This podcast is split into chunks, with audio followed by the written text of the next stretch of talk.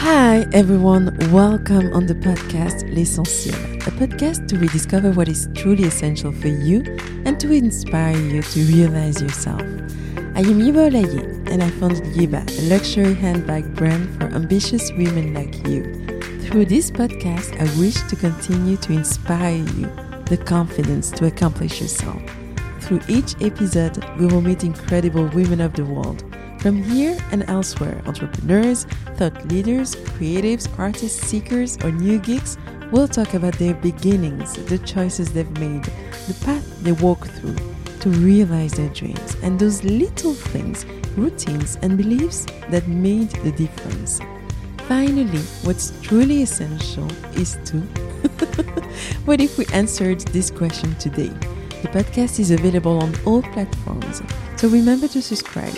We started in French, but we'll have more and more episodes in English coming soon. Bonne écoute! In this episode, we set off to meet Monica Sordo, the rising jewelry designer based in New York. She was in Miami when I called her. Her brand, Monica Sordo Jewelry, is the wonderful story of a calling to return home that turned into a life project. Monica was born in Caracas. She left Venezuela at an early age to study abroad. She studied fashion styling in Milan, worked for Marie Claire while studying merchandising in Madrid, and in 2009 she moved to New York to work with Christian Louboutin.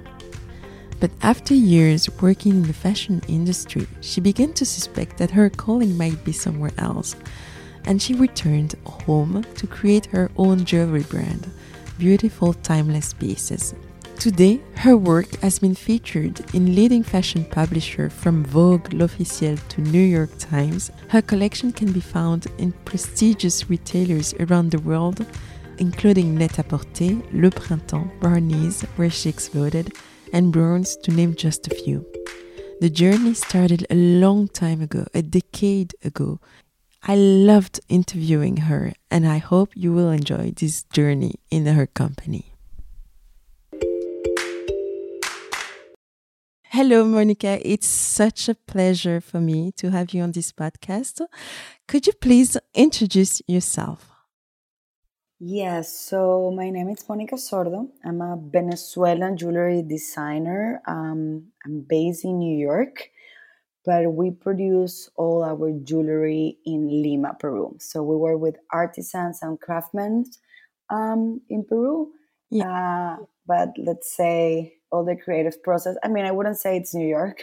it's a little bit about everywhere. No, I, I feel like I belong a little bit. Um, it still belong a little bit to Caracas, a little bit to New York, and like Peru. It's definitely um, a third home for myself as well. Okay, and um, can you tell us um, about your background and the overall journey that brought to your your brand actually and your own business? Yeah, so as I was saying, um, I was born and raised in Caracas, in Venezuela. Um, for those of you that don't know um, Caracas, um, it's uh, well, Venezuela, it's in the Caribbean, and Caracas was actually let's say modernism arrived to Latin America uh, through Caracas, no? So for me, it's one of the most important cities in terms of uh, mid-century architecture and furniture and um, art, and this has definitely had a, a big impact in my career. But I didn't realize this until I actually start start doing jewelry. So let's go back a little bit. So from Caracas, I moved to Milano. I okay. went to fashion school in Italy. I did actually fashion styling and fashion merchandising, always pursuing the dream of being a fashion editor. Like this idea literally got stuck in my head. You know, this is what I really, really wanted to do. So after after Milano, um, I had the opportunity to to find an internship uh, in a magazine in Madrid yeah. So I moved to Madrid. I started working for Marie Claire Spain um, as an intern in their closet, and you know, little by little, I sort of um, grew up in the team and ended up working as a fashion editor for them and for El País. Um, something really interesting about working in Marie Claire at that time. Um, and actually, this story just came out in an interview I did for my mom for Mother's Day Mm-hmm. And uh, she she reminded me about my boss at the time, like my first boss. She she definitely was one of my greatest mentors. Even back then, that I didn't know I was going to start designing. Like honestly, it was never, um, it was never part of my plan. And I think that's one of the things that I have learned. Also, like you can plan a lot, but uh, but it, it doesn't always um, go that way. And um, yep, tell me. So you were you were a journalist or a stylist when you were working in the magazine? Um, um I, I will say a fashion editor. So I was fashion I was, editor. Okay. Yeah, yeah. So I was doing a little bit both. Um, again, I started in the closet and I was assisting all the stylists, but um, but then I, I went into editing as well um, for the magazine. Yeah. Okay, and um, and then what ha- what happened? You during that time in Milan till New York. What was the what were the steps that? Yeah, so from so so from Milano, I went. I worked as an editor in Madrid. So I was in Spain. Um, my family is Spanish actually, so it was like also like a natural sort of like um, idea to move to Spain for a little bit. And then, after a few years as an editor in, in Madrid, again, um, pursuing the dream of being a fashion editor, uh, I thought New York would be like the next natural step. And yeah. honestly, I always wanted to live in New York. And like as a as a as a Latin, like it would have been maybe like a more traditional step to come to the yeah. States. But I mm-hmm. actually decided to go to Europe, which you know I'm very grateful for that decision um, it definitely contributed a lot to who I am today. And um, so, yeah, I moved to New York again, chasing this dream. I couldn't find a job in editorial. I started working at Christian Louboutin, uh, the shoe brand, the French shoe house. And I started working with them in their PR department. So okay. editorial. then I did a, ended up um, working on on the PR department, which again was really interesting um, also, like New York, it's a, it's a really tough city. You know, by the time I thought I knew a lot of people, and um, I already had met my today husband at the time. Mm-hmm. But you know, uh, and even though I was working, because a lot of people, but you were working in a PR department, I was like, yeah, but I was a very junior. You know, like I was basically assistant, assisting my manager, and um, and nothing. Like you know, I had to start building all my contacts and all my network from zero in New York. Zero, zero, zero. So zero. yes. I mean, again, you think you know so much people, but then you get to such a big city as New York, and okay. you know it's it's it's very vibrant. And one of the things about New York, it's people there's a lot of movement you know? There's almost no one that it's really a new yorker from new york. Well my husband is but but you know people are in and out a lot you know? So yeah. it's it's kind of um, an interesting interesting city because of the the city of dreams. For for europeans we we always hear that when you go to new york everything becomes possible. Like you can you can knock on all doors and you can create yourself over there. But uh, was it like that that was it the feeling you had when you arrived and you started working in the PR department of uh, Christian Louboutin? Um, I think the interesting thing about New York is like things really happen in the sense, you know, people are really willing to to listen to your pitch, to what you're doing. Um, it's very business oriented, you know. It's not just about chit chatting about a project. Like you know if we're talking um, about an idea or like we're talking about a new business or a new product like things things happen you know? Um, you can i always said you always need to have your like 10 second pitch ready if you meet someone in the elevator you know? Because you can make business in an elevator. You can make business um, in your local like coffee shop you know because someone i don't know look at my earring in my case for example nowadays mm-hmm. and they said something about it and they ended up working somewhere else and the next day you have a meeting and the day after you're being featured in a magazine or you're doing a collaboration with a designer so you know oh it's like God. so it goes fast it goes fast exactly and i think that's that's a good thing about new york um, especially at the beginning you know as i said when you're like starting your business and like um uh, I, while you're like kind of like growing that network you know um, i think mm-hmm. it's really interesting and as i said people move a lot so like all the people that you met in new york um, now one lives in milano and like now you know someone in milano and you know somewhere in another city because people are in and out in and out so it kind of extends around the world pretty fast too so I think mm-hmm. that's really fascinating and like really amazing about New York for business. Then for your personal life, it may be not that exciting because it's like friends. You finally made a friend, and now like you have no friends. It's so funny because last year, like I think like fifty percent of my close friends had left mm-hmm. New York. So you know, it's it's an interesting feeling. Um, but but yes, definitely, I think that's why New York it's famous for that. You know, that kind of like things really happen uh, in the street even to say it yeah. One day i'll be in new york. I i really wish one day i could i could experience this. But but then christian louboutin and how did you come come up with your own brand? What was the journey between both steps? Yes so it actually became out of that necessity of um finding my own voice it, it was like a sixth sense you know like i did love the office and what i was doing but i wasn't feeling 100% myself and it's actually really interesting because when i had this crazy idea to start my own brand and my own jewelry brand the first thing that i do it's mm-hmm. actually mm-hmm. to go back to venezuela for a little bit so yeah it's kind of like um, it's like a return journey mm-hmm. to home, um, which like during the holidays, or you you just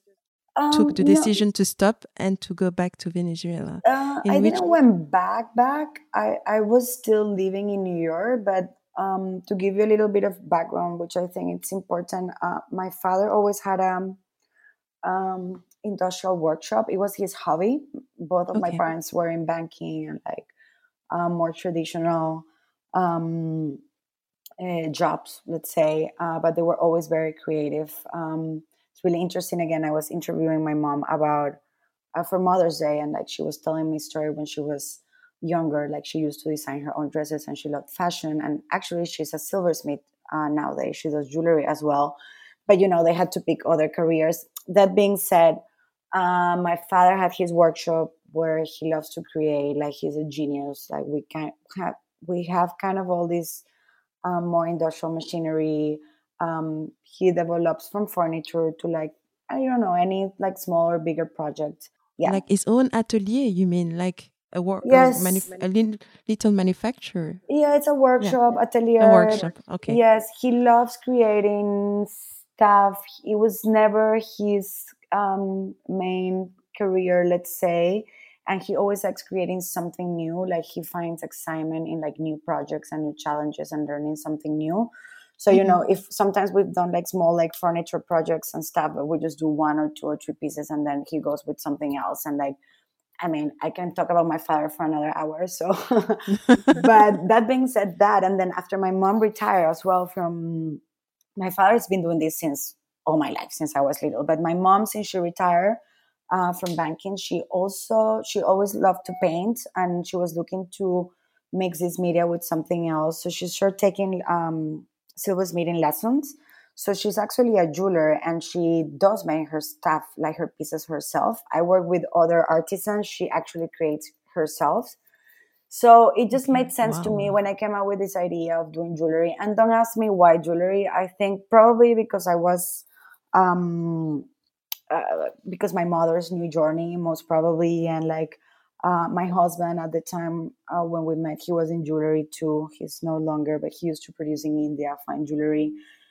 So nothing. I took this decision, and it just made so much sense for me to like start working on developing this idea in my father's workshop and with my mom's support and her jewelers so so that's how i ended up in venezuela and i started like honestly the first two years I, have never studied design i have never designed a collection i was as an editor of course and working at an accessory brand uh, such as christian louboutin i was always very close to to all of these mm-hmm. um, but you know never had developed a, developed a collection before so the first two years were like very um, organic. I mean, my whole my whole my whole life It's very organic and how we manage like what what we do too. Um, but um, but yeah, so it was two years of learning and like finding my voice, not uh, to call it away. Okay, and um, what was this voice? What did you want to express with your brand, and where did you want to bring this brand? Yeah, it's I'm a, a little backwards than than not everyone else, but like my my creative process, and again in general, um, it's I have never I never had like a business plan. Like you're gonna kill me. you you are a strategist, and I'm telling you this, right? But it has worked for me, and like I think that's one of the messages that I want to transmit too for like uh, for uh, the younger designers who are listening to a podcast or like woman entrepreneur. It doesn't have to be just in fashion. It's like there's no, you know, there's there's there's not like a, a straight way to get where you want to get. I was, I think, I was very unhappy at the time doing what I was doing, even though, like, again, I, I, I love the brand that I was working uh, with, and I, I, like my whole trajectory, and it's it has a, a big importance in on who I am today and how um, we sort of manage in house our PR and and our sales. So g- going back to how we started uh, with the brand and how I ended up in, in Venezuela, as I was saying, I was also I found myself that I wasn't happy with what I was doing, and that's how I decided to start researching around it, and that's how I, I go back to Venezuela. I start working in my parents' workshop and start developing something new. You know, like I, it's you know, at the beginning, my collections were very Art Deco ish. Like they would read very, very Art Deco. But my inspiration was never like Art Deco itself, you know, and and that that was very interesting. Um, Art Deco, for example, it's one of the most eclectic um, architectural movements. Like they took inspiration for from so so many other cultures and other movements around the world, and that's yes. what's interesting. No, like part of my process as well. It's um, and that's what I was saying. Like when I'm a little bit backwards than everyone else, I never have like a main inspiration and like dev- develop around that. I'm always researching, and I love being in movement, and I love seeing new things. And at the end of the day, my collections are sort of a melting pot of all those memories. And like, you know, sometimes I get really um, obsessed about something or like I'm really interested about something that I just saw. So I read about it and I research about it and it takes me somewhere else. So I think um, eh, that's that's kind of what I was exploring at that time at the beginning, you know, just like having fun and being creative and seeing what would come out of. Um, so so it was very organic. I mean, I didn't present, and that was back in 2012, and I didn't show my first collection in Paris until uh, like five years ago. So, you know, the first two years were very organic and yeah. How did you find your own style? I mean, because you said organic, but when did you know that this is it? This is my voice and this is where I'm going to to explore more. Um, how do you know that it's it really reflects your style? I asked the question because I I don't come from a um, a fashion background as well, and and for me it was a long journey to find my own voice. But when I listen to you, it seems like you instinctively found it. Um, it took me it took me time. You know, there there's people that still love uh, that first collection of mine, and they ask for it, and I'm almost like, no, that's not me anymore. but you know, there's people like really like Get that. Get over it, guys. Get over it, guys. that's not me. um, it's really interesting because I started working just with metal, and I, it, it had this like very Art Deco, but at the same very industrial look, and I, of course, it had that industrial look. Like my first direct influence was my dad always. The thing is like I never I didn't realize it until I was 30 years old. Took me a little yeah. bit. But um uh so I started like the first two years I was working very close to him and doing a lot of things in the workshop. So there was a, that industrial part of that I love, but you know, we have um evolved into a more even more organic style. We have also introduced color, which was such a big challenge at the time because I was so mm-hmm. used to working just with metal, but I wanted to inject color into my pieces without um, sacrificing my my my DNA that I already had. So I will say when I started started working with stones, which was four years ago, it's when I really started feeling comfortable with with my work. You know. Okay. Um. Yeah. yeah. And how did you manage the business part of the business, like uh, marketing and sales, and making sure that people know you exist? Um, how did you start? How were the beginnings? Um, going out a lot. I'm like like putting Were as you much back jewelry. to New York to to, to yeah, present I was your back and collection to the world, or okay? Yeah, I was back and it was really again. I, I have the most organic story ever. I was again. I was back and forward uh, from Caracas. Like I will spend there like two, three months at the beginning, then come back. So always in and out. And uh, when I was when I had my first collection, I think I sort of had. I mean, this was like eight years ago. Um, I think I, I had already some sort of web page apparently, and uh, I got an email from a store that was opening in New York, Five Story. It's a very well known store nowadays. Yeah, of course, yeah. And um, I got an email from from Claire, from this girl Claire, uh, telling me that she loved my jewelry and that she would love to buy it for her new project. And she sends me the deck about the project and all the brands that were going to be part of it. And I was like, is this a joke? I thought it was like a friend like sending me an email of like, and I was like, is this a joke?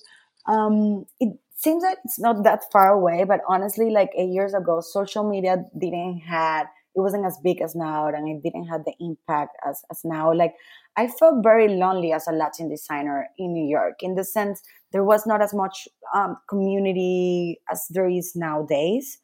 And um, that's what I, it seemed like a miracle for me when i got this email. And like i didn't feel as close as i feel to everyone right now you know? It, it was a little mm-hmm. different back in the time. And nothing that was my first store. Through that store i started getting contact from other stores, editors, and that's thanks to that first um, retail opportunity with Five Story. Um, I, I, sort of started um, opening up, and again, I never had like we didn't did a big presentation for the first collections, most probably because, as I told you, I was still exploring. I didn't feel like you know making a big launch about something that i was still like trying to feel comfortable with and yes i thought this was a great opportunity to start working with these stores and like uh, again growing my network and like eh, having people see the collection like in a more natural and organic way uh, um, but I, I played it organic until like again five years ago that I started doing uh, market in um, in in Paris. But look, after after five story Moda Operandi happened, um, no market i did that side with them. So you know there's there's ways also like you don't and i think it's i think it's it's something that it's super important to talk nowadays with what the moment that we're living that you know these structures they exist for a reason but it doesn't mean we need to stick to it like 100% like there's not like a formula. It doesn't mean that because you're going to Paris and presenting your collection in Paris or during Fashion Week or doing Market Week in London, Milano, Paris, or New York, things are going to happen a certain way. You know, I think it depends a lot of each of of, of our. Um, uh, you know, we have to build our own path. You know, and like again, yeah. there's no right or wrongs. I think the most important thing at the end of the day and we know that it's it's to have a good product and a unique product and a history. And it's something that we've been here a lot lately um, again due to the current situation but it's it's what has worked for me since day one. Yeah. But um, you know i remember four years ago i i came to paris to to quickly visit uh, Faiza Bouguessa, And I think you were presenting in the same um, luxury apartment your collection uh, with with her and I think other designers. But since then, um, I've seen you with uh, Net-a-Porter, nice collaborations. But you're saying organically, but is it possible to do all this without a business plan? Did you had a business partner coming in, or is someone helping you, or uh, is is it just that you're really like smart, but you do it, do you do it your ways? Um, I just believe in my case. I mean, there's many ways to drive your business, and um, I'm not saying mine is the most um, correct or not. It's it just it just works for me and um, you know we're a profitable company and um, i think that's where we all want to get and especially these days like the dream of becoming these huge brands um, um, it's it's not a reality and i think again we're seeing that much more than ever and not just in design like in retail and like in, in many many industries. Um, we're going back to um, as, as local as possible let's say. But um, yes, you remember well when we uh, we you visited us in Paris. That was my first market, uh, my second market actually, and I met Faiza um, the market before, and I went to Paris by myself for the first time. I probably had two appointments, and by the time I got out of the plane, they were canceled. oh, oh my and god! Was, and I was crying in Charles de Gaulle. but you know, I was like, I'm here. I have to make, and again, this works for me because I am, um, I'm very out there. I'm like, I'm my best PR. I love pitching about my brand. I love wearing my brand, and um, it, it works for me because of of my personality as well. Um, but in this trip, I, I, met Faiza and I met Lilian uh, as well, and um, uh, I don't remember if I did any final sales to any retailers that season, but I met this group of like woman entrepreneur, um, and we decided to to work together the season after, and so we did for three seasons, and okay. it was really interesting. Like we just took um, showroom together, and each of us brought their own contacts, and it was really interesting even more because we belong to different regions. So we have Middle East cover, we have Europe cover, I had the Latin market cover. So we had like a beautiful, like, you know, like, so a lot of opportunities can come out from collaboration with other designers. You just need to find like, like minded brands and creatives that like, you know, um, can organically sure, sure. sort of like exchange um, and share the same mindset with you. Yes i think i think that's that's very important and that has been key for me um, to sort of grow also that network of designers that uh, as you said uh, share a mindset and um, you know we, we work um, uh, with like local craftsmanship. We really do have you know because it's so easy. This has also become a big trend to say like you need to to have a story you need to have a narrative but it, that story really needs to exist as well you know? So of course. uh, so i think i think it's something like for designers like when you're creating a product there has to be a, a reason why. There has to be good design. And um, uh, this at the end um, it's uh, it, it will translate into sustainability you know? Like and uh, I mean, I'm sorry, I'm talking about this, but it's uh, going back to what we, we were were talking before. You know, this collaboration with other designers, I think, I think is key. You know, it doesn't have to be always a showroom. It doesn't. I'm working with a showroom now at the moment, for example. So, you know, I have evolved. I've been shifting. I see what works for me, what I feel comfortable with, and one thing it's for sure. Um, unless you're investing a lot, a lot, a lot of money on your business, it's you have to try things. Things are not ha- going to happen from one day to another. It doesn't mean that, again, as I was saying before, that because you're going to Paris or you're working with the best showroom, uh, eh, whoever that is in Paris, you're you're going to be super successful one day to another. You know, or you may, you know, you may be very successful one season or, or two seasons, but how are you going to keep the brand out there like growing and evolving you know and yeah. for me it'll translate in in a unique and timeless uh, product and to evo- evolve with the market you know like it's things are especially nowadays things change all the time so you need to to change you know as well Yeah. And um, talking about markets, when I look at your your work, it looks like a crown, you know. The women wearing your jewelry, they look so powerful. And I was wondering in real life, what kind of women are wearing your jewelries? It's really interesting. Um, we have uh, definitely like empowerment. I think it's a characteristic of of my collection. And going back to that, it's like when you design, and this is what it's so important that you design from your heart, and like it's really at the end my pieces are myself. You know, like I'm.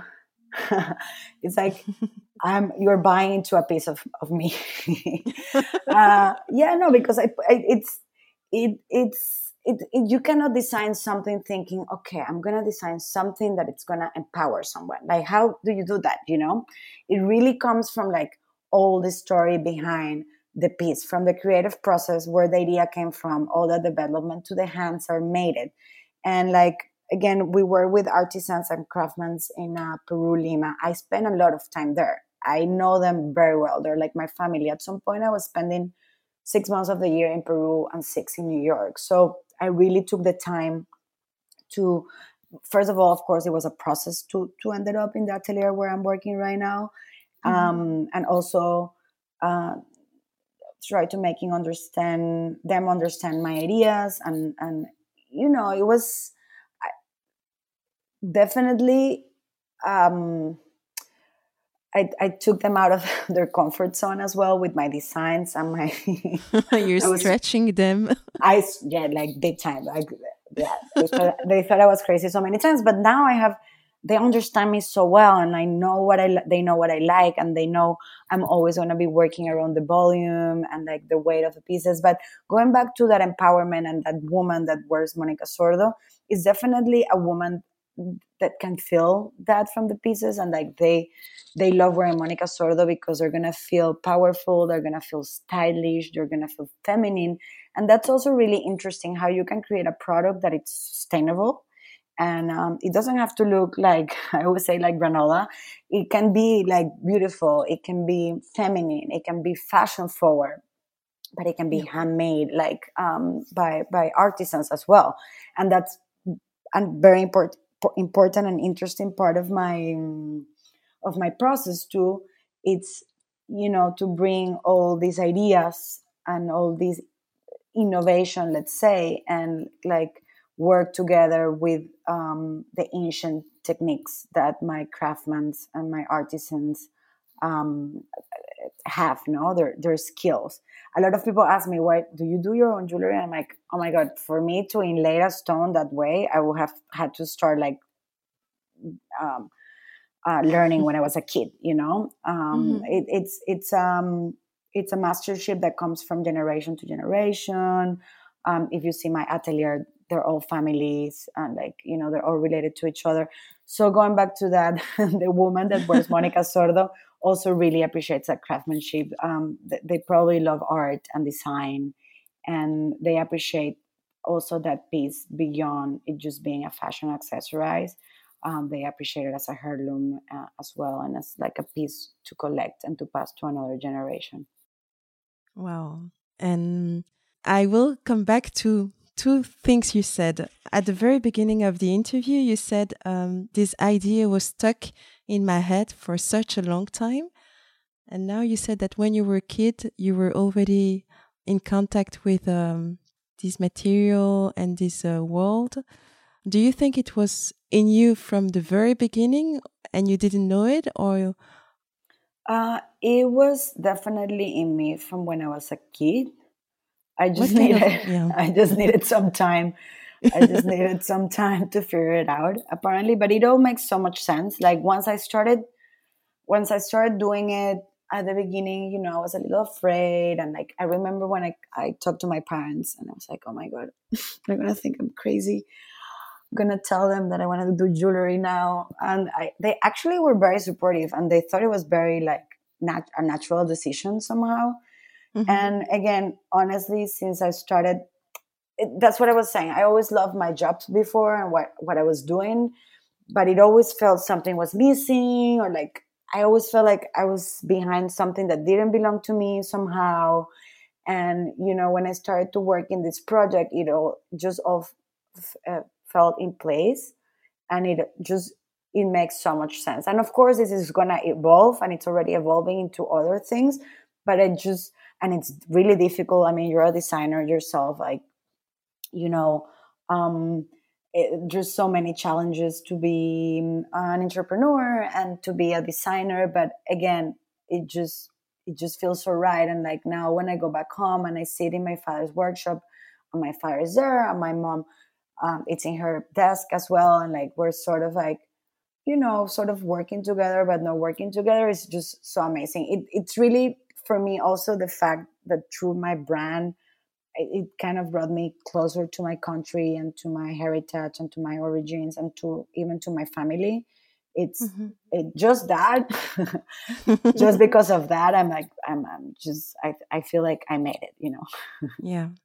Um you you just talked about challenges. Uh, what were the major challenges and barriers that you met when you started what was the difficult part of of being an entrepreneur for you?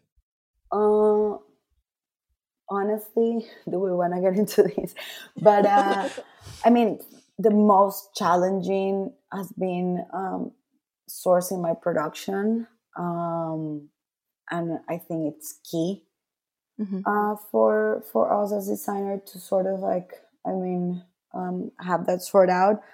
It's it was painful honestly i mean i'm, I'm again I, I feel very proud to be in a very good place now with my workshop and it takes time uh, to find the right people that had again the right mindset. Uh, you know, when I, I, when I started producing um, in Peru, my first workshops, there was always something missing, and I wasn't sure what it was. And going back to that, me being organic, um, um, I, I never saw like I want to have a sustainable brand or I want to I want to have a, a brand that has an important and long term social impact in my community. You know, these are things that I started learning uh, along the way. And of course, it's it's not like everything happens just because. When I say organically, it's like, you know, I, I just love researching around. Like I'm I'm I'm I'm a geek on that way. And of course, when I when I like something, I like I I really like develop it and like you know I I never had like a major business plans. I like doing mini business plans. Even when I get into a new retailer, I'm like, okay, you know, let's write down what what this retailer is good for me. You know, it's not just because I'm gonna be in Barney's on Fifth Avenue. Uh, mm-hmm. Uh, it's also like what what else can I can I get from like you know.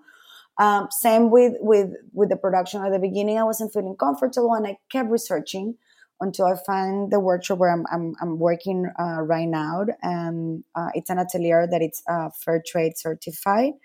And actually, the owner manager has been my mentor in terms of um, social impact and um, sustainability. And like mm-hmm. we are really, really, really focused on, um, on on on that social impact in our in in our community, in our mm-hmm. small community. You know, I'm very focused on on that area as we're a small brand uh, but going back to that, to get there and to find these people um, and to find this transparency and this understanding and this respect, because being a woman um, in many industries, in my industry, it may sound like not, but like jewelry, it's a business that um, it's it's pretty much managed by men, mm-hmm. you know, and it, it, was difficult to to find the right people. Really, really challenging. At some points, I was like, I'm not gonna make it. Um, but I think that's one of the things that I'm the most proud about our achievements, you know, as a brand, yeah. has been like to to really have that put together. And now we work with that atelier and many others that uh, we source with in the same in the same area. Always like fair trade certifi- certified and and which is amazing. You know, um, the more I discuss with um, women entrepreneurs, the more I realize that having a positive impact in any ways is becoming more and more important for them and and key in, the, in today's world. So, did you start it a long time ago with this fair trade uh, manufacturer, or is it just the beginning and you're planning to do other things? Because you said um, the business is going to in, to evolve in many other things. Um, can you give us more info about that? we have some projects in mind, and I don't. I, I cannot talk much about it, but I'm, I'm thinking about you know when it's it's funny because people were asking or always asking me what's next. Are you gonna do fine jewelry? Are you gonna do smaller stuff? I'm like, no, I like big, so I'm gonna go into bigger stuff. um, and one interesting thing, it's it's something that it's been in my mind for a while, and I was like, I'm I'm gonna need to source maybe in other countries too. Um, we have to see, and um, space finally like during these past two months um, i had the space of mind to to really think about this project. And one of the and i was like you know what? I'm, i, I want to keep developing in the same um, community where we are now. I want to start with my jewelers. And that that was a way to also keep them working and busy uh, during the past months uh, because of course i didn't want to jump into developing new jewelry and new collections because i mean we know um, that that wasn't the right thing to do at the moment. So we no. we're starting to source for like sort of new products with them and to see what we're capable to do in the atelier that we have right now, and from there source with other artisans in the same area. Uh, to, to explain you a little bit where, where I work, it's called San Juan de Lurigancho, and it's one of the districts of the of Lima, the capital of Peru. Um, okay. uh, and uh, there's a lot of artisans in the area. It's just it's just funny. Like i may be sitting in my workshop i'm like oh we sh- we need a piece of fabric to do this and that. Where do you think no wait let's call someone. And like we call someone and we walk like 10 houses away from there. And like we, it's just really cool and really interesting because you know everyone knows someone and then you, it's like very it's not easy to source around but it's it's interesting because at the end again you're helping a friend of the atelier or you're helping another like it's building up community like um yeah it's been it's been very interesting in that way. And then regarding the fair trade um we uh we started working with them like oh, almost five years ago too so okay. so no we've been very focused. And you know sometimes i don't communicate it as much as i should i think and that's also something that we're um, trying to enhance right now because I it's something that I'm, I'm, I'm really involved with and like people that are close to me know a lot about the communities that I work with and the work that I do with them. And I take it for granted sometimes because I know I'm doing it but we we should start communicating it a little bit more. You know also for example like in the workshop besides making sure they offer a safe work environment they they also give the opportunity to younger generations that can learn these valuable crafts as well. So it's you know I think it's really important the fact that by working uh, with the artisan and the communities, we're also keeping our heritage alive. You know, like um, and we're letting them keep alive from generation to generation. You know, it's really uh, inspiring. I have a question for you because you you seem to have a crazy life like you're traveling a lot between two or three countries. How do you do to actually develop routines and rituals, feel good and not overwhelmed by pressure? Because you know, we all entrepreneurs are running behind time and you look so aligned. Routine, it's a word that I have learned in the past months, I think. no, I'm kidding. I'm kidding. I mean, I have my little rituals definitely. Like, I think with with especially with time and and talking about what we were talking before, there were times that were really tough for me um, at the beginning, and like again, like the problems with production got to a point that I was really not feeling well um, because of the stress and the pressure, and like it was a lot to handle.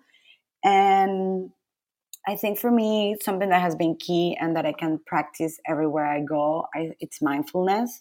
Some days, I mean, I try every morning, and this depends a little bit, of course, where you are. But I mean, there's no excuses. You should be able to do this every morning, and it's not take my phone until I had coffee with my husband. I have shower, and I have at least practice you know you can go into a deep meditation from 20 minutes or an hour but you can also do five minutes of like mindfulness and like get your body and your mind and yourself ready for for the day mm-hmm. um and i think that has been like pretty much key for me uh i honestly also tried to practice this during my full day and um, it has it has helped me a lot to manage especially those difficult times you know in which you are like overwhelmed and um, you know, at the end, everything's going to work out. And by being overwhelmed and worried and stressed, there's, you're not fixing anything. And that's a reality.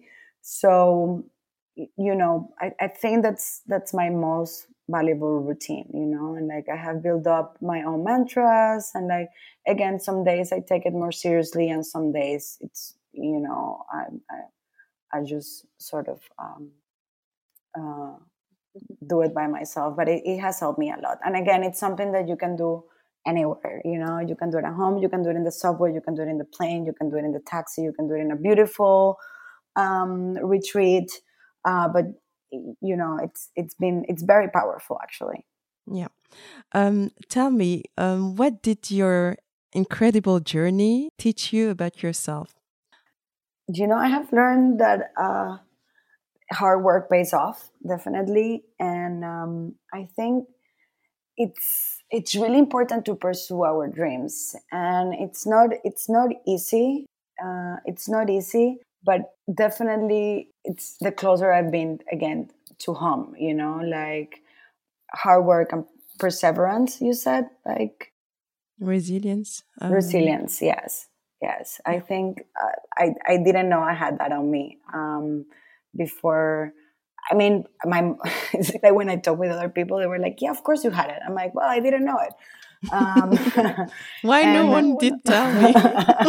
exactly, you know. So it's it's. I think that's a really uh, it's it's a really good feeling, and I, I really love that um, about the, uh, this journey. Let's call it that way. It's strange, but I have the feeling that most women I'm interviewing, they they all have that resilience. So I don't know whether it belongs to women or to the the fact that we're entrepreneurs and all entrepreneurs go through that, but um, it's a common thread. I think it's a common thread, exactly, and and um, it, and that again, that's was it's so important that we exchange thoughts and like we communicate and we talk to each other because you know it's easy to say, but it's actually like really tough to really commit that to that every day of your life. Um, I mean, it, it, depends again on on your personality and what you do, but um, it's definitely again something that I I didn't know I I had on me, and um, it was it's it's been amazing to to to discover it and to sort of grow into it. Yeah. You're such an inspiration. I'm curious, what is success for you? How would you define personal success or happiness today after all that? I think it has a lot to do when with when we were talking. Um, you know, the fact that I created something um, that I'm sort of li- living that I don't know if to call it a legacy. That maybe too much of a big word, but like I created something that you know like sort of a footprint not just in the industry but i think that that for me it's already um, and, and doing something that i really love and creating that footprint at the same time for me it's it's uh, it's definitely a success story. Like you know i'm, I'm sure that's gonna again evolve into many different things but and like be happy about it you know?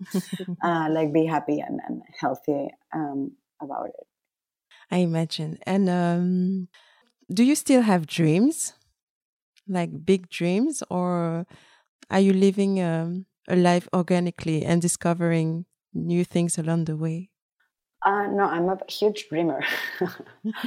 I'm a, definitely a daydreamer. Yes, I mean, I'm in actually in a very interesting phase now, in which I finally feel ready of like taking a next step which is going to be completely aligned with who we are and what we do. And I think one of the reasons that I'm ready for it's because I I have um, passed through certain challenges that wouldn't have let me do it before. Mm-hmm. And um, so now I'm a, I'm right now as we speak, I'm in a very dreamer phase. and um, and yes, we're we're we're putting together um, something new. This time it's gonna this time there's gonna be a business plan. um, it's be it's it's it's really interesting, but definitely I'm I'm a, I'm a dreamer, and that's and that's what I love also. Like traveling and, and being in movement, like it makes me it makes me it makes me it makes me dream and definitely i'm i'm i'm a big big dreamer you have no idea. And the thing it's like it's not just about dreaming you know it's like i dream but i also visualize.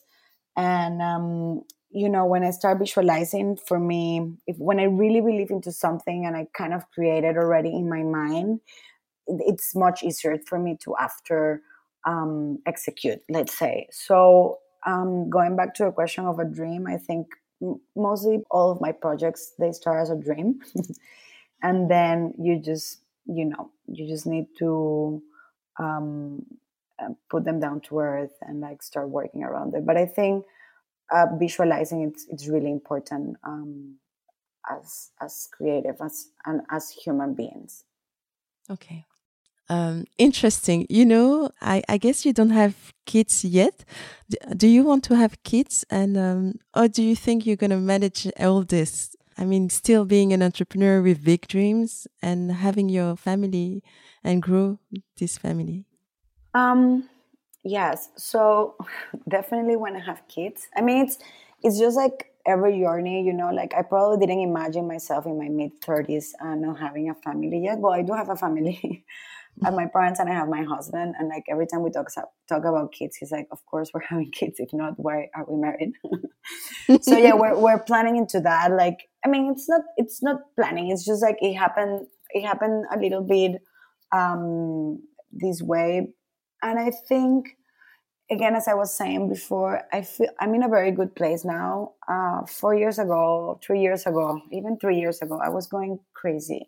Two years ago, I was going crazy about production. I had to travel a lot to Peru. Now I'm traveling much more less because I sort of like invest a lot of time on um, or having that part of my business um, in a good place, and that's gonna give me more time and more serenity, you know, to to think about growing a family. It's not gonna be easy, um, but I'm I'm in a place where I feel I don't need to be running to Peru every two weeks or every three weeks or every month, you know.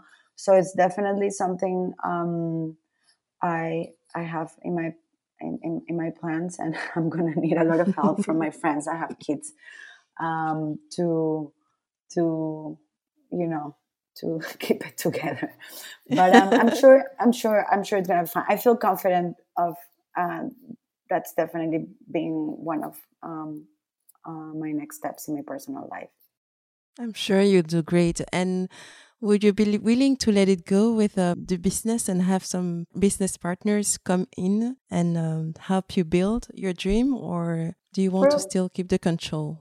Uh, probably yes. I mean, I have learned to delegate a lot uh, with my team, and you know, it's something that I think about, but it's not something that I'm actively looking for.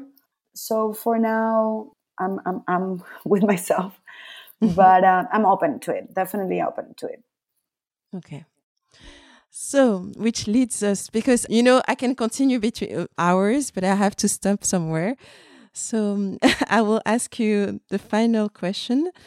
Finally, for you, what is truly essential is to really essential is to pursue permanence.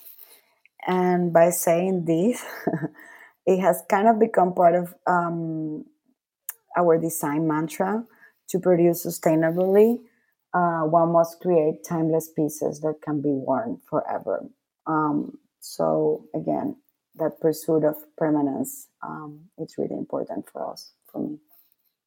It's beautiful. Thank you very much. You're welcome. Yay. Thank you so much for the invite. Oh, it was just great listening to you. I I learned so much. It's going to be a great episode. Thank you for being so generous, really. I would like to thank Monica a thousand times for being so generous and sharing her precious journey with us. Thank you for reminding us all how essential it is to have a positive impact and to leave a legacy. So, the last words if you enjoyed this podcast, join us and subscribe on the platform of your choice to receive the new episode every Friday. Also, don't hesitate to share the podcast with your friends and loved ones who might be interested. It will help us grow, and if you find the time, you can always leave me a positive review as well as 5 stars on iTunes. This is how we will grow and reach more people. Thank you for being there with me each time. The community is growing with every new episode, and I am so grateful for that. Time has come for me to go. See you next week. À bientôt!